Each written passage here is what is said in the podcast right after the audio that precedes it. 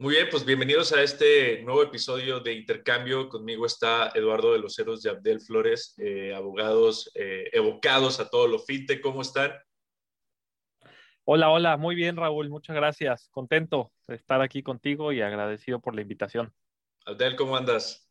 Raúl, Eduardo, un gusto compartir un foro con ustedes y, con mucho entusiasmo de estar este, presentes y platicar un poco del tema fintech y, de la esfera financiera en general.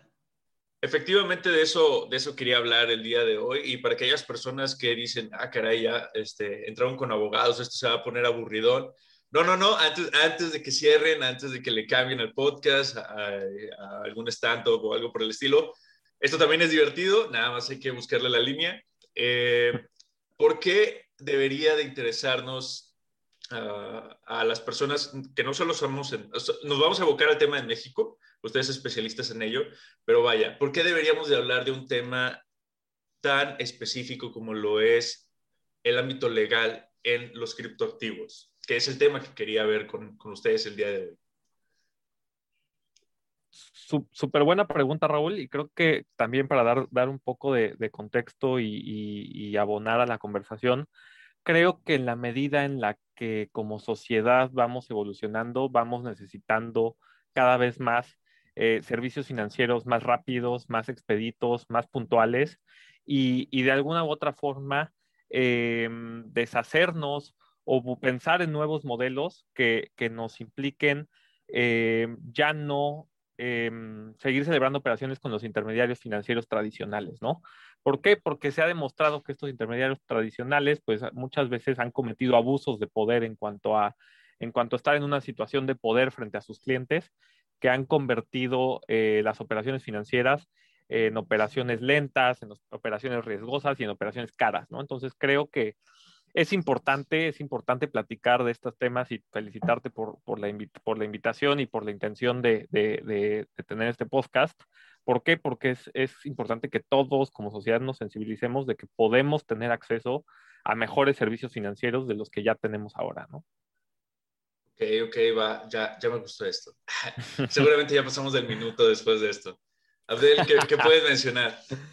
Oye, pues mira, definitivamente es un tema interesantísimo desde una perspectiva legal. Creo que vino a justamente a, a, implementar un reto a todos nosotros abogados de cómo entendemos el derecho financiero, que es un derecho es sumamente regulatorio desde el punto de vista legal y bueno, entender un poco esa mezcla de la tecnología con los servicios financieros es algo eh, nuevo para, para, nuestro entorno, tan a veces que puede ser tan cuadrado como, como abogados eh, formados, ¿no? Es algo interesantísimo lo que platica Eduardo, pues precisamente la ley para regular las instituciones de tecnología financiera o la ley FinTech tiene principios este, básicos, de los cuales ya tocó un par, eh, mi querido Eduardo, que es la innovación y la inclusión financiera. Definitivamente los servicios financieros tienen que llegar a todas las personas, ¿no? Es un tema universal o un derecho universal que se podría denominar, ¿no? La neutralidad tecnológica y la promoción a la, a la competencia, ¿no? Entonces esto nos permite eh, abrir brecha precisamente para que nuevos jugadores del sistema financiero puedan ofrecer eh, eh, servicios disruptivos y al alcance de cualquier persona que pueda tener un smartphone, que pueda tener este, una tableta, que pueda tener una computadora, sin la necesidad de ir a un eh, intermediario financiero tradicional que probablemente dé una solución que, igual de buena, ¿no? Que, que insisto, el, jugador tradicional siempre va a tener eh, una determinada ventaja pues, a lo largo de los años de la banca que ha tenido, pero definitivamente puede ofrecer eh, un servicio muy competitivo a un costo muy bajo y con un servicio excelente. ¿no? Entonces, definitivamente es un gran reto y es un, eh, vaya, como abogado y en lo particular te puedo decir que, que te anima precisamente a, evolucionar junto a este tema tecnológico. Oigan, eh, hablando un poquito más eh, sobre estas, estas nuevas cuestiones legales que para muchos pues dicen que, que raíz está pasando, ¿no? Bueno, aquellas personas que estamos versadas o, o un poquito metidas en el ámbito no solo cripto, sino también fintech, porque, porque hay diversas clases de, entidades que, están, digamos, em, etiquetadas bajo estos conceptos. Eh, hay otras personas que definitivamente no tienen ni idea de, de, qué es ello. No sé si, si, si pudieran darnos aquí una, una, pequeña especificación, una pequeña introducción, qué son esta clase de entidades, qué es precisamente la clase de, beneficios o de clase de soluciones que, pueden proveer. Ahora sí, para, para tratar de, de entrar en un terreno común antes de poder profundizar. Sí, claro, este, Raúl. Mira, eh, la ley para regular las instituciones de tecnología financiera este, toma como base un modelo muy particular de Reino Unido. De hecho, muchos funcionarios, altos funcionarios de la Comisión Nacional Bancaria de Valores, por allí del año 2016, los mandaron precisamente a UK para eh, captar o entender un poco dos cosas, el crowdfunding y precisamente el tema de los activos virtuales, para que ellos pudieran bajar a una legislación que dicho sea de paso, fue la primera en América Latina en establecerse, eh, agregar precisamente estos conocimientos y, aunado a otros temas como las APIs, que, si nos da tiempo podremos abundar en el tema, ¿no?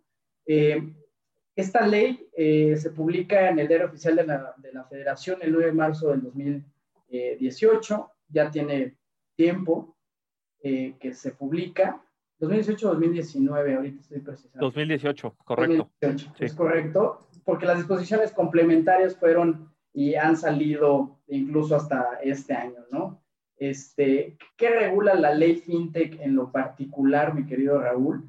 Eh, tres o cuatro cosas, ¿no? Eh, la primera de ellos son las instituciones de, de, fondo de pago electrónico, ¿no? Que son las wallets que todos conocemos y que ya creo que está un poquito avanzado el mercado. De hecho, es eh, por estadística, la mayor cantidad de autorizaciones que se han solicitado ha sido en temas de, instituciones de fondo de pago electrónico, que si no me dejará mentir Eduardo. Eh, las instituciones de financiamiento colectivo, que también están reguladas en esta ley FinTech, que a su vez tiene tres especies, la de deuda, la de capital y la de regalías. Eh, un tercer concepto que está regulado son los modelos novedosos. esos modelos donde son servicios financieros este, disruptivos combinados con tecnología que van a proveer una nueva solución a, a, estos este, productos financieros nuevos, ¿no? Aunados, insisto, con la tecnología. Y por último, que es lo que más este, creo que les interesa platicar, es los activos virtuales, ¿no? Entonces, a grandes rasgos, regula estas cuatro figuras jurídicas. Eh, dicho sea de paso, eh, tiene una regulación eh, pues vaya, desde Secretaría de Hacienda y Crédito Público a través de la Comisión Nacional Bancaria de Valores, opiniones de Banco de México, y bueno, se rige principalmente por la ley que te comentaba, que se ha dominado en el argot como ley FinTech, y las disposiciones de carácter general que emiten tanto la, bueno, principalmente Banco de México, ¿no? A grandes rasgos es lo que podríamos platicarte de esto, y, y no sé, si les gustaría abundar en alguna de las figuras o nos vamos directito al tema de activos virtuales este, para, para mayor conocimiento. Sí, y, creo que mencionaste unas palabras súper importantes, Abdel, eh, en tu vasta explicación. Creo que mencionaste eh, la disrupción, la tecnología y, las operaciones financieras, ¿no? Y, y regresando un poquito, un paso más atrás, pues nada más compartir este concepto que si bien ya está muy arraigado hoy en día en, todos nosotros, que es el concepto fintech, pues igual y conviene aclarar o, platicar esta definición o este concepto para personas que es la primera vez que lo escuchan, ¿no? Y, este, ¿qué entendemos por este modelo fintech? Pues por, por, operaciones o por la industria fintech entendemos a, todas aquellas em, prestadores de servicios financieros, cual sea que sea su, su rubro, que se valen o que destinan recursos de tecnología o servicios de tecnología financiera para seguir prestando sus operaciones, ¿no? Entonces, ese es el antecedente. Ah, Eduardo, te fuiste. ¿No? Un problemita ahí de conexión. ¿Me escuchan? Sí, ese es el antecedente. Ah, perdón, pues es el antecedente más, más remoto, ¿no? O, de dónde surge todo este movimiento de, de mm, em, la tecnología financiera, que como bien comentaba Abdel, pues es una, es un, el, el, el antecedente más remoto viene desde, desde la legislación de UK, cuando introducen estas instituciones de dinero electrónico, ¿no? Que en aquel entonces, muy, muy sabiamente, eh, los reguladores del Reino Unido y posteriormente la Comisión Europea eh, adoptaban estas medidas porque se daban cuenta que hay entidades como muy, muy, muy adelante en el tiempo, nos dimos cuenta en México que hay entidades que, que operan con dinero electrónico sin que realmente exista más que un, más que un registro electrónico de esas transacciones, ¿no? Ya no existen eh, los envíos de dinero en sobres que acreditan que si yo cobro un cheque, pues se va, se va a sacar, eh, se va a traer desde la sucursal ese dinero, etcétera, ¿no? Ya eh, desde 2000 surge este movimiento, pero es hasta 2010 y toda la década de 2010 a 2020 en que se empieza a consolidar poco a poco em, eh, el, movimiento fintech, ¿no? Y en específico, en el caso, en el caso mexicano, pues, ¿qué es lo que pasa? Que, tenemos en México em, una serie de regulaciones que buscan o cuyo objetivo es em, proteger o evitar la captación de recursos por parte de la captación irregular de recursos, ¿no? Em, si bien muchas jurisdicciones del resto de América Latina y del resto del mundo están enfocadas mucho más a temas de intermediarios financieros y regular a los intermediarios financieros. Nuestra regulación en México en general en cuanto al sector financiero va muchísimo más encaminada a definir qué es la captación y cómo podemos, eh, quiénes pueden captar, es decir, quiénes pueden recibir recursos del público en general y quienes no pueden recibir esos recursos en público en general, ¿no? Entonces, lo que a grandes rasgos la, ley FinTech o la ley para regular las instituciones de tecnología financiera, como se conoce formalmente, viene a hacer es a introducir estas figuras o estas instituciones que van a poder empezar a captar recursos em, del público en forma general, ¿no? ¿Y por qué lo hacen? Y, con esto, si quieren, avanzamos al, al siguiente tema. ¿Por qué lo hacen? Pues, o por ¿de dónde surge la ley FinTech? Uno, de este fenómeno mundial de, prestadores de servicios de tecnología financiera. Y dos, de la existencia, el derecho siempre va un paso atrás de la realidad, ¿no? Entonces, eh, la existencia de ciertos modelos operativos en México que se catalogaban como áreas grises, ¿no? En las cuales bien a bien los reguladores, el Banco de México, la Comisión Nacional Bancaria y Valores, la Secretaría de Hacienda, pues no sabían si realmente las operaciones que estaban prestando ciertas, ciertas entidades o ciertas empresas en México debían de ser catalogadas, por ejemplo, bajo una institución de crédito, bajo una institución, eh, bajo una sociedad financiera de objeto múltiple, exacto, ¿no? Lo que sea. Entonces, em, se dan cuenta que es necesario crear una nueva ley que introduzca nuevas figuras para que estas figuras se puedan, o para que estas entidades que ya venían operando en México se puedan adaptar a estas figuras que ya muy bien, muy bien comentaba Abdel, ¿no? De tal forma que haya un equilibrio entre la eficiencia propia de, los prestadores de servicios de tecnología financiera que platicábamos al inicio de la llamada, Raúl, y, el riesgo que implica, eh, pues, al menos para ojos de regulador, eh, empezar a, desconcentrar las operaciones con los agentes tradicionales y a pasar de un modelo centralizado a un modelo un poco más descentralizado basado en la tecnología. Fíjense que, que, es un tema muy interesante, justamente en una de, de, las oportunidades que tuve bien platicar con, con otras personas, estaba hablando con, con Baltasar, un saludo si, si ve el podcast de, de IBM, eh, un experto en tecnología y Baltasar me decía, eh, la, la, la, tecnología, obviamente, como, como ya lo vemos, eh, crece a pasos agigantados. O sea, la, curva de aprendizaje eh, para, para, uno adaptarse a una nueva tecnología resulta ser cada vez más compleja y, esta crece a pasos agigantados. La sociedad, digamos, tiene una especie de, confrontación no solo en, la adaptación de la misma, sino que que podemos ver que otros actores empresariales que están ofreciendo otras alternativas de solución también a veces hasta pueden dejar en, temas eh, tecnológicos como obsoleto lo que la competencia estaba utilizando en ese momento, ¿no? El asunto es que hay, hay una frase que mencionas, dice, el derecho va un poco atrás de lo que está pasando en la realidad. ¿Cómo, cómo una una realidad tecnológicamente hablando tan fuerte que, se mueve tan, pero tan rápido y sobre todo en el ambiente cripto, que no me dejarán mentir ustedes que, que ya estarán un poco más metidos en este, en este tema. Eh, lo que pasa en unos meses es como, lo, es como si pasara algo en años en, en el mundo tradicional. Eh, lo que pasa en años eh, es algo que, que, dices, hijos, o tal vez en cinco años estaríamos hablando de este crecimiento exponencial en, en mercados tal vez un poco más tradicionales. Entonces, con esta rapidez del mismo sector, ¿cómo es que la ley trata de ir al, al paso? ¿O es cómo es que los agentes interesados en tratar de proveer eh, estatutos legales o alguna especie de, condición de andamiaje, jurídico, pues puedan llevar esta especie de balance entre ni tan lejos ni, ni, ni tan cerca que al final ahoguen eh, con, con una sobreregulación pues todo el ecosistema. Creo, creo que haces una pregunta súper importante, Raúl, y, y, y súper buen tema de conversación. ¿Por qué? Porque como, como bien dijiste, pues en el mundo cripto, y, y, bueno, en el mundo fintech y en específico el mundo cripto, camina a pasos agigantados, ¿no?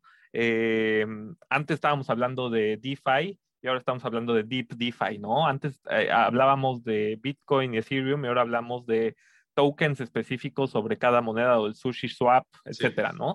Eh, entonces, pues sí, la verdad es que implica un reto para todos, para todos eh, como actores del, del, sistema, tanto pues para exchanges como para abogados, como para reguladores, para todos los actores del sistema, pues mantenerle el ritmo a, a, a, a este mundo tan rápido, ¿no? Sí.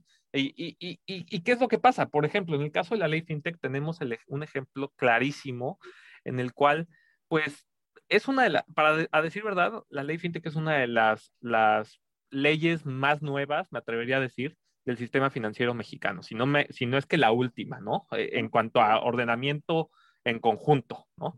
Y, y, la realidad de las cosas es que hoy por hoy la ley fintech ya está desactualizada en, muchas, en muchos de sus artículos. ¿Por qué? Porque los modelos de negocios han avanzado tanto que les resulta a, los, a las instituciones que podrían ser sujetas a la ley fintech, pues eh, muy oneroso cumplir con esos requisitos, porque ya se inventaron nuevas eh, aplicaciones, nuevas soluciones a ciertos problemas que buscaba regular la ley fintech, que hoy por hoy, pues ya no están previstos como tal, ¿no? Entonces no tenemos un régimen flexible que nos permita adaptarnos y que como tú bien sabes, pues se debe de seguir un proceso legislativo sí. para modificar esta ley, ¿no? Entonces, dos comentarios súper rápidos y, y, y, cedo el micrófono para también no, no este, hablar de más. En primer lugar, eh, la ley FinTech, por ejemplo, algo que hablaba de forma muy innovativa o lo que parecía que ser muy innovador en, en, cuando se empezó a redactar en 2015, en 2016 y bueno, cuando se publica en 2018, es eh, pues el tema de las APIs, ¿no? El tema de, del sandbox, etcétera. Hoy por hoy vemos que pues ya casi no se están utilizando, eh, el sandbox casi no se utilizó, ¿no? Eh, eh, las APIs pues sí, sí funcionan muy bien, pero ya vemos cada vez que existen más actores descentralizados que igual y no van a necesitar un API, porque a través de un smart contract te vas a poder conectar y todo se va, y todo se va a ejecutar de forma automatizada, ¿no? Entonces, ese es el primer comentario. Y el segundo comentario es, definitivamente fue un acierto por parte de, de y creo que la ley FinTech, dentro de las cosas buenas que tiene, es que si bien redacta enunciados generales como ley, deja muchas cuestiones a cargo de los reguladores, es decir, del Banco de México, de la Comisión Nacional de Banca de Valores, de la Secretaría de Hacienda. ¿Por qué? Porque ellos pueden modificar las disposiciones eh, secundarias de una forma muchísimo más rápida que sí, modificar artículo por artículo sí, y siguiendo el procedimiento legislativo. ¿no? Sí, sí, es más complejo. No, y hay, hay no solo ello, también voluntad política y entendimiento del sector por parte de los legisladores en algo que es tan específico. Abdel, ¿tú qué piensas? Fíjate que, que digo, tiene toda la razón mi, mi, mi querido Eduardo Veros, de esos eh, cambios tecnológicos que por mucho el derecho va uno o hasta dos pasos atrás, ¿no? O sea, de hecho, una de las fuentes del derecho es, pues, es la, la, realidad propia, ¿no? La, la, fuente material del derecho. Entonces, definitivamente coincido. Y fíjate que hay una particularidad muy interesante contenida en la propia ley que es de las eh, disposiciones disruptivas que le denomino, o que algunas otras personas también lo denominan, que es el Grupo de Innovación Financiera. Y es el único, eh, eh, vaya, la única ley, que al menos tu, servidor conoce, que prevé esta, este Grupo de Innovación Financiera. ¿Y qué es el Grupo de Innovación Financiera? Pues tal cual es un grupo donde las autoridades, que bien mencionaba Eduardo, el sector fintech y las instituciones financieras tradicionales se tienen que reunir precisamente para buscar soluciones a estos problemas tecnológicos o de innovación que se están planteando. Entonces, es una solución que tal vez el legislador dentro de su cabeza eh, planteó para que hubiera un dinamismo propio en el sector, ¿no? Entonces, no todo está perdido, ¿no? Creo que este grupo de, de innovación financiera que está contenido en la norma debería de tener un rol mucho más activo, ¿no? Donde definitivamente las autoridades del sector fintech y las instituciones financieras tradicionales verdaderamente se pudieran, se pusieran a trabajar en un conjunto para que México fuera punta de lanza eh, en, el sector, ¿no? Que más allá del, dato que te decía que fuimos la primera ley en Latinoamérica, eh, pues ser eh, un, un, líder no solamente en Latinoamérica, ¿no? Sino a nivel mundial, ¿no? Entonces, ese, esos, esas redacciones que muchas veces los abogados los vemos como letra muerta, ¿no? Este, o, normas imperfectas, pues definitivamente eh, activarlas, ¿no? Que este grupo de innovación financiera que tengo que está contenido y está regulado, pues que haga su, su, su rol, ¿no? Entonces, esta es la solución ahí planteada en la ley. Definitivamente tiene que hacer un esfuerzo conjunto y definitivamente nosotros como abogados debemos de tener la capacidad de tener dinamismo en convertirnos en esos abogados tecnológicos aunado a nuestros conocimientos en materia financiera, ¿no? Entonces, definitivamente es un reto impresionante y, creo yo que, que, pues, poco a poco va evolucionando. Fíjate que ahorita que dijiste abogados tecnológicos, hay personas, obviamente hay personas que están evocadas en, el ámbito jurídico, que a lo laboral, que a, lo portuario o a mil temas, ¿no? Pero eh, empieza a haber esta tendencia como a, eh, ¿cómo se puede decir? Empieza a haber esta tendencia como a, cruzar tecnología con, con, trabajos o, o, sí, con trabajos eh, que anteriormente pues estaban dedicados full time por una persona. En este caso, por ejemplo, los abogados. Y yo me acuerdo que, que en una de las pláticas que tenía eh, mencionaban, bueno, la tecnología viene a, bueno, se cree que se tiene esta concepción de que la tecnología viene a quitar trabajos, que la tecnología viene a, a, romper con los, con los clásicos empleos. Eh, pero, por ejemplo, aquí vemos como ustedes, como abogados, pues son personas que están evocadas a la tecnología ¿Ustedes qué, piensan? ¿Creen realmente que, aquí eh, subsistiría o, saldría adelante aquellos quienes le metan a, este tema? Eh. Hijo, ya, ya, estoy viendo mi trabajo irse por la borda, Raúl. no, pues, o sea, creo, creo que como, como profesionistas tenemos la obligación todos de actualizarnos en nuestro campo de acción, ¿no? Entonces creo que eh, podremos seguir siendo relevantes como abogados en la medida en que podamos actualizarnos a los nuevos requerimientos de las nuevas sociedades, ¿no? Y, y, y, a qué me refiero? Pues sí, eventualmente surgirán muchas herramientas que podrán prescindir de ciertos servicios legales, ¿no? Eh, eh, inclusive platicaba de los smart contracts, pues ya existen la figura de los oráculos, ¿no? Que, que de alguna u otra manera pues pueden tomar decisiones como un tercero, como si fueran un árbitro de, en, cuanto a la relación jurídica, ¿no? Pero eventualmente eh, yo, creo que el, el, raciocinio lógico que se deriva de, eh, e, en muchos campos de acción, pero particularmente en el que nos toca a nosotros, de a partir de generales llegar a individuales o viceversa, eh, y a partir de eso generar consecuencias jurídicas, creo que por lo menos por ahora, todavía puede seguir siendo relevante para los abogados el, abocarse a la tecnología sin tener miedo de que, de que se pierda su empleo, ¿no? No sé, ¿tú qué opinas, Arden? No, definitivamente creo que debe estar muy enfocado a que el abogado tenga la apertura de utilizar esas herramientas tecnológicas, no tanto al desplazar al abogado como, como el profesionista que, que es, ¿no?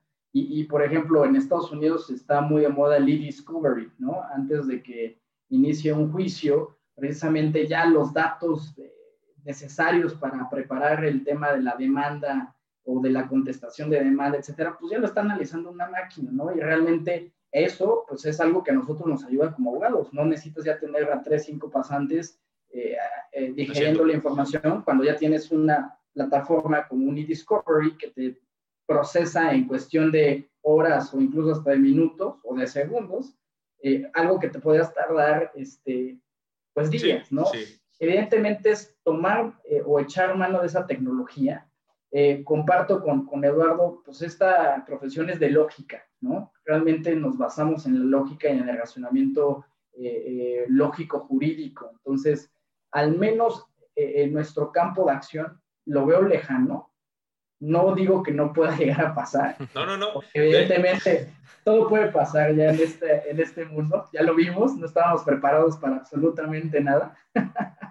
pero definitivamente es echar mano de esas herramientas y creo yo que ya se está llegando a eso, ¿no? Tenía, tenía que, ser la, tenía que ser la pregunta del abogado del diablo, porque sí era algo que de repente a mí me habían mencionado, eh, decía, bueno, por ejemplo, también tenemos en, el tema de los contadores, ¿no? Estas nuevas tecnologías, los criptoactivos, todo ello va a venir a, a, a, a volarles la cabeza a, todas estas personas evocadas en el sector y pues no necesariamente, pero vaya, o sea, ahora que aprovechamos que tenemos abogados que están metidos en el sector, bueno, pues vamos a hacer la pregunta. No, es buena pregunta, para quitarnos el sueño, Raúl. a ver si estamos haciendo las cosas bien o no. Justo, justo, eh, me gustaría nada más entrar como, como último a los criptoactivos, la realidad de los mismos, eh, la volatilidad de los mismos, el grandioso peso mexicano y este eh, celo grandísimo por parte de las autoridades en la protección de, él y, y, cómo incide eh, estas políticas en la manera en cómo nos desenvolvemos legítimamente con los activos. ¿qué, qué, pueden opinar al respecto?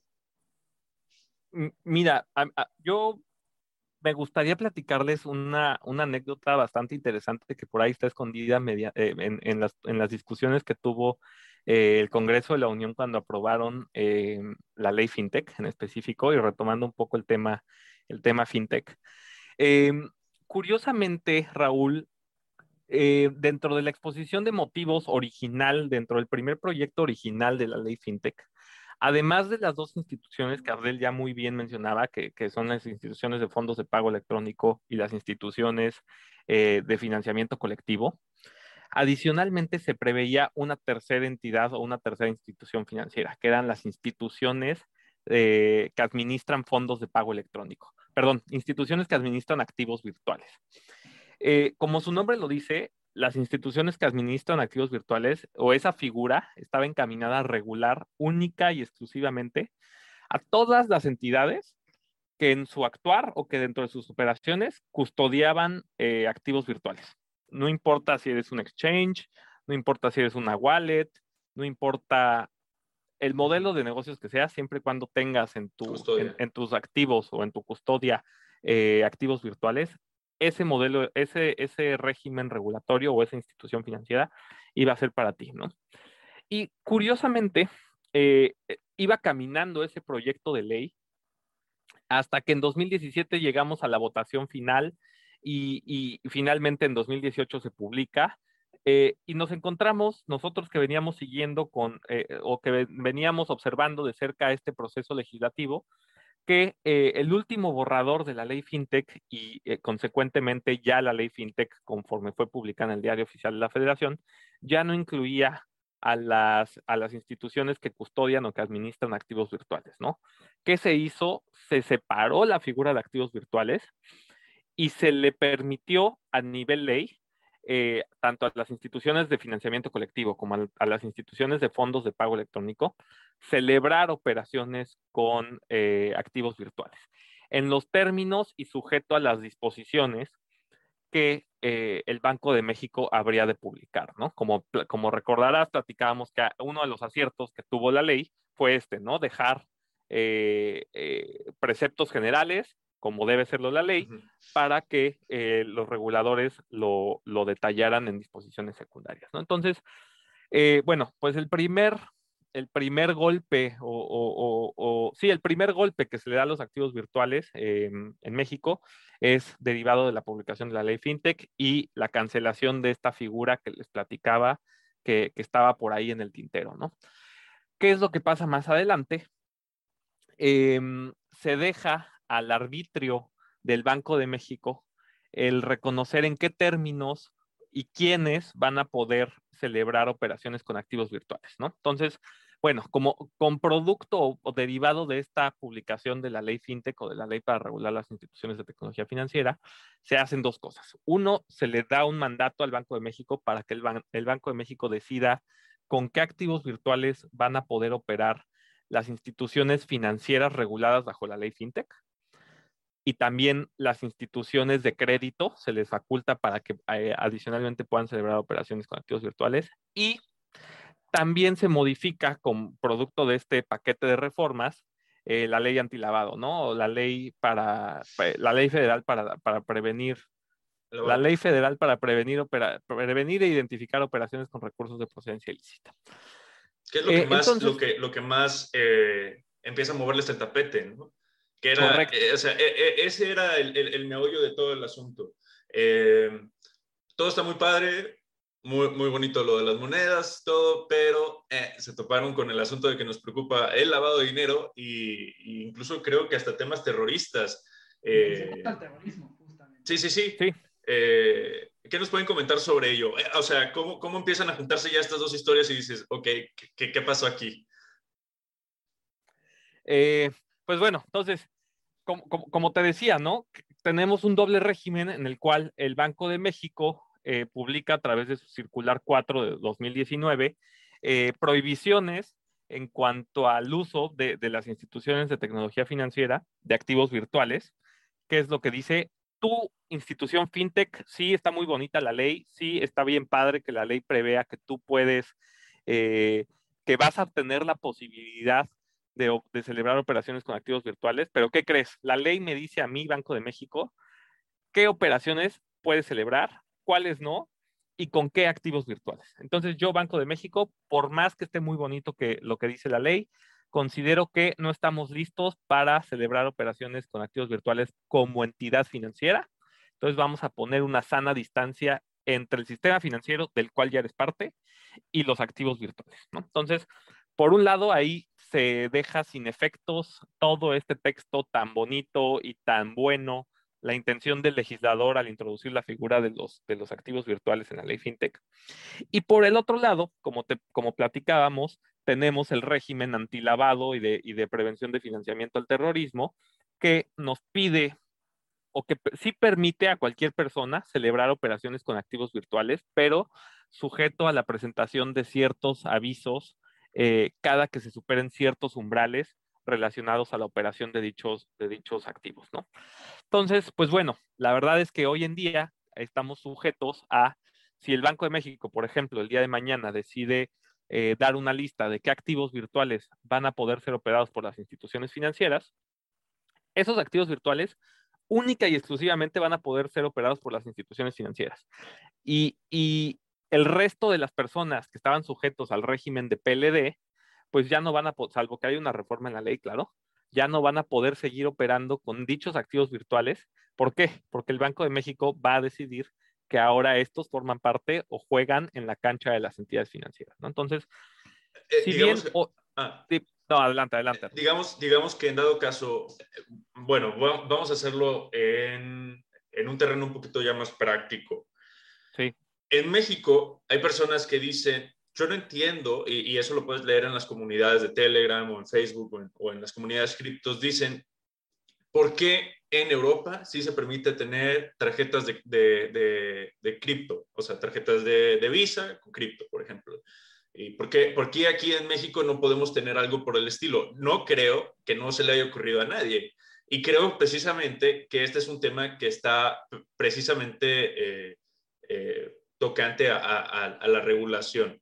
Es precisamente porque los, estos activos se, mantienen, digamos, como por esta barda, esta pared donde, ok, nadie puede operar, eh, sino, o sea, sí, utilícenlo, pero, pero hasta ahí. No, no, no se puede manejar como, como tal vez las otras personas o los usuarios quisiéramos. Justo, justo acabas de tocar eh, eh, el tema importante aterrizado en la práctica.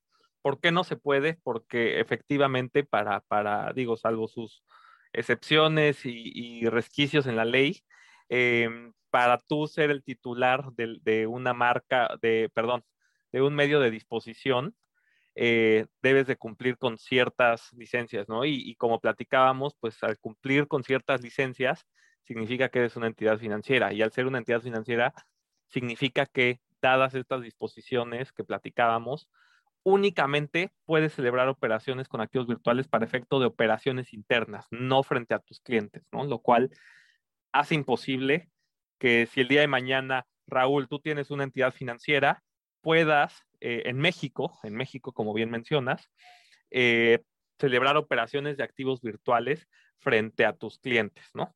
Quizá puedas buscar, existen mecanismos y hemos recibido bastantes consultas al, respecto, ¿no? De, cómo, cómo se puede, cómo se puede, o bastantes preguntas, ¿no? En foros abiertos, de cómo se puede eh, operar con activos virtuales en México. Y como, como mencionábamos, ¿no? Existe, existen ciertos mecanismos, existen ciertas alternativas, pero de entrada, hoy por hoy, dadas las regulaciones eh, locales, no se permite eh, celebrar operaciones con activos virtuales por parte de entidades financieras, sujeto a la opinión del Banco de México. Abdel, ¿qué dices? Qué, gran explicación de, Eduardo, ¿no? Definitivamente nos llevó desde el inicio hasta cómo está eh, el tema actual con el tema de activos virtuales. Definitivamente buscamos, creo que como abogados y como activos en el tema fintech y cripto, que Banco de México pronto autorice precisamente este uso, ¿no? Y en lo particular pienso que será un tema en cascada viniendo de nuestro vecino del norte, en Estados Unidos. Definitivamente en cuanto a Estados Unidos eh, tenga una regulación un poquito más estricta y, ya lo acepte como un medio de pago general, ¿no? Eh, eh, creo que en cascada podrá permear a, países como México y latinoamericanos, ¿no? definitivamente tu puntualización, Raúl, respecto al tema PLD, creo que es lo que más la alarma al regulador. Definitivamente es, es el, talón de Aquiles que le encontraron al tema eh, de activos virtuales. Y bueno, hay que recordar cuáles de las principales funciones de, Banco de México, que es preservar la estabilidad financiera. Y en aras de esa medida protectora, pues ha, ha puesto este, no, no, me gustaría denominarlo una barrera, sino simplemente es un pequeño eh, tope al desarrollo del ecosistema, ¿no? Definitivamente comparto con Eduardo que existen mecanismos por virtud del cual se puede eh, realizar algunas eh, transacciones con estos activos virtuales. Este, bien lo señalaba, te sales del espectro de identidad financiera, te vas a otro campo donde pues una persona moral o física pudiera hacer transacciones con estos activos supeditado precisamente a la ley antilavado y a los avisos que conlleva, ¿no? ¿Esto qué quiere decir? Se convierte de ser una actividad eh, financiera o restringida que en su momento pudiera ser por parte de, de, los, de las instituciones financieras a una actividad vulnerable, ¿no? En su eh, amplio sentido, ¿no? Entonces, eh, definitivamente creemos que en breve, o buscamos que en breve, el Banco de México pudiera revirar, porque en efecto eh, tenemos que, entender que ya llegó y que definitivamente eh, eh, estas operaciones se tendrán que ir regularizando y, haciéndolo con habitualidad, ¿no? Ahora, algo que también creo que dejó muy claro las autoridades financieras, ahí no me dejarás mentir, algo, pues no hay respaldo, ¿no? O sea, te dice, ¿sabes qué? Definitivamente esta actividad no está respaldada por Banco de México ni Secretaría de Crédito entonces, pues vas tú solo y, no entra la protección del IPAP. No, no, no entra nada. No entra nada, ¿no? Entonces, definitivamente esto, eh, para el apetito de, pues, del consumidor general, pues puede ser un watch out importante o un red flag que, probablemente no, lo, no, lo, no le permite eh, incursionar, ¿no? Pero bueno, definitivamente va unado también a un tema que creo que en México falta mucho, que es la cultura financiera, que está este, siendo impulsada por, pues, por la Conducef en gran medida, pero que definitivamente necesitamos mucho más cultura financiera y entender precisamente eh, en, pues, que estos servicios existen o estos este, mecanismos y, estos eh, activos virtuales existen y que definitivamente en algún punto se tendrán que regular en aras de que puedan funcionar en nuestro sistema financiero mexicano, ¿no? No omito comentarles, el sistema financiero mexicano sólido, definitivamente lo vimos en esta pandemia. Es un sistema financiero este, sano, definitivamente, y que eh, gracias a las buenas decisiones tanto de Banco de México como de Secretaría de Crédito Público, eh, hoy por hoy no estamos ni cerca de un, este, de un error eh, que nos pudiera meter en una situación crítica y definitivamente estamos muy lejanos de un error sistemático, ¿no? Que es lo que se busca siempre evitar en cualquier sistema financiero del mundo, ¿no? Entonces, pues un aplauso al menos en esta parte a, las autoridades mexicanas y, instigar precisamente eh, a, Banco de México que, que analice a, mayor profundidad e incluso, eh, no sé, regular con mecanismos un poco eh, más puntuales estas preocupaciones que se tienen en materia de lavado de dinero, ¿no? prevención una, una, una, una, pregunta que me surge aquí antes de, pues, de estar concluyendo.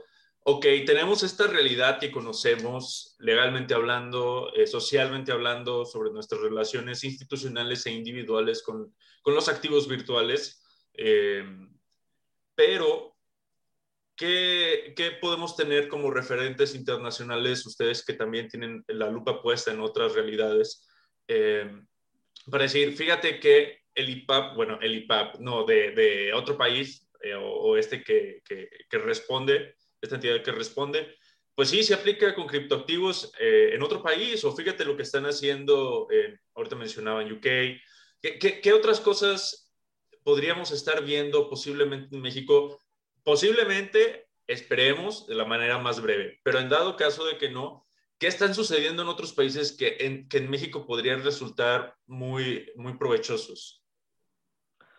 Pues mira, Raúl, nos llama, nos llama mucho la atención, por ejemplo, el caso de Colombia, ¿no? Que es un país que está eh, relativamente abierto a, temas relacionados a cripto.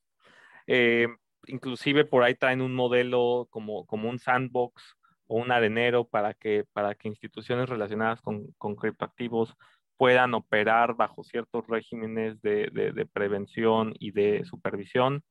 Nos llama la atención, pues tradicionalmente, lo que, lo que países eh, europeos están haciendo en cuanto a, en cuanto a regulación, ¿no? Eh, UK, como mencionas, tiene una regulación que pudiera resultar favorable. Em, Singapur, por ejemplo, también tiene, Luxemburgo, tienen regulación. Son países que, pues bueno, dado su propio, dado que son países relativamente chicos, eh, tienen la necesidad de adaptar su régimen regulatorio para atraer eh, inversionistas que quieran fijar como esas jurisdicciones su centro de negocios, ¿no? Entonces, pues, inclusive esta era la intención, perdón que me regrese al, al caso mexicano, pero esta era la intención de, la administración anterior cuando se creó o se empezó a redactar la, ley FinTech, ¿no? Que México fuera el hub eh, de FinTech para todo latinoamericano, ¿no? Exacto. Ah, Entonces, sueño. sí, sí, sí, la verdad es que sí. Lamentable, la ley es muy buena, lamentablemente se ha ido complicando la aplicación, pero esto no significa que hayan muy nuevas, muy buenas oportunidades para ciertos países de América Latina. Perú, por ejemplo, está haciendo un progreso significativo en cuanto a la regulación, ¿no? Que nos permitan como latinoamericanos, pues sí, seguir atrayendo talento de inversionistas que busquen o que vean en Latinoamérica opciones de, seguir eh, avanzando en, sus operaciones y, expandiéndose eh, hacia Latinoamérica a partir de, jurisdicciones que les puedan ser beneficiosas. Pues algo más que les gustaría agregar antes de, de cerrar, Abdel. No, pues definitivamente eh, en aras de que, este ecosistema siga creciendo, pues instigar a todos a, leer respecto al tema, a los abogados a, apasionarnos por el tema tecnológico, creo que es algo que, falta. Eh, a las autoridades, evidentemente, felicitarle y darle esos aplausos por una gran ley. Definitivamente yo coincido plenamente con, con Eduardo, es una gran ley insisto, yo nunca voy a cansar de defender que México fue la primera ley eh, fintech en Latinoamérica y que marcó un hito y que nos volteó a ver el mundo para decir, hey, hay algo importante que se está haciendo en México en, el sector. Eh, definitivamente creo que hemos hecho grandes amigos en, el propio sector y, y, es un sector muy diferente, ¿no? Entonces, vamos para adelante. Definitivamente creo que la educación financiera perdón que me regrese nuevamente a esa parte, la educación financiera es lo que nos va a abrir eh, a un nuevo, eh, eh, una nueva economía, ¿no? Y, muy, muy, o gran parte de esa nueva economía creo que se va a ir, este, o, se va a provocar respecto, respecto al tema fintech, ¿no? Definitivamente creo que es el tema disruptivo y nuestra economía no puede ser la misma después de estas, estas instituciones y de estos activos virtuales. O sea, yo creo que no, no podríamos ser los mismos, ¿no? Entonces es, es un llamado a la evolución y al cambio, definitivamente. Gracias, Abdel. Eduardo, para cerrar. No, pues muchas gracias, Raúl. Como, como te mencionaba al inicio, gracias por la invitación. Eh, felicitarte por esta iniciativa. Creo que es muy bueno.